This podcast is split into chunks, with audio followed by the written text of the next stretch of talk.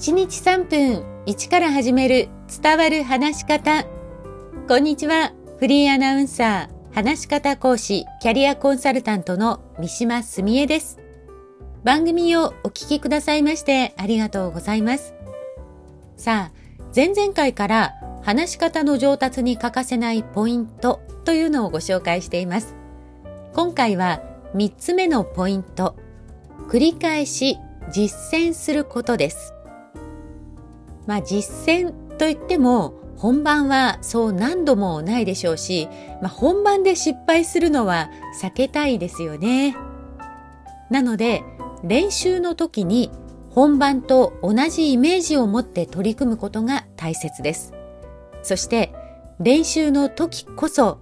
失敗を気にせずに思いっきりやってみましょうと私はトレーニングの時にお伝えしているんですけれども、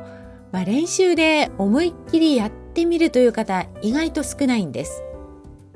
間違えたらどうしよう、うまくいかなかったらというふうに考えていたり、あとやる前から理屈で考える人も多いですね。こういうのはうまくやろう、うまくやりたいという気持ちなので、それ自体は大切なんですが、実践することがおろそかになるというのはもったいないなと思っています。例えば、シャドーイング。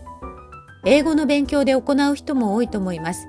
お手本を聞いて、そのお手本通りに話すトレーニングです。話し方のトレーニングでもこの方法を行う時があるんですが、お手本を聞いてすぐに声を出さずに考え込む人結構多いですね。シャドーイングは最初はなかなかうまくいきません。言葉に詰まったり、思うように抑揚をつけられなかったりします。でも、それを繰り返すうちに、徐々に自分の話し方として身についていくんです。そう、学習したことがどのように身についていくか実はこれ脳や体の研究で少しずつ解明されています。例えば身体運動学キネシオロジーの研究では最近運動のばらつきが大きい個人は運動学習のスピードが速くなるといった相関関係が報告されています。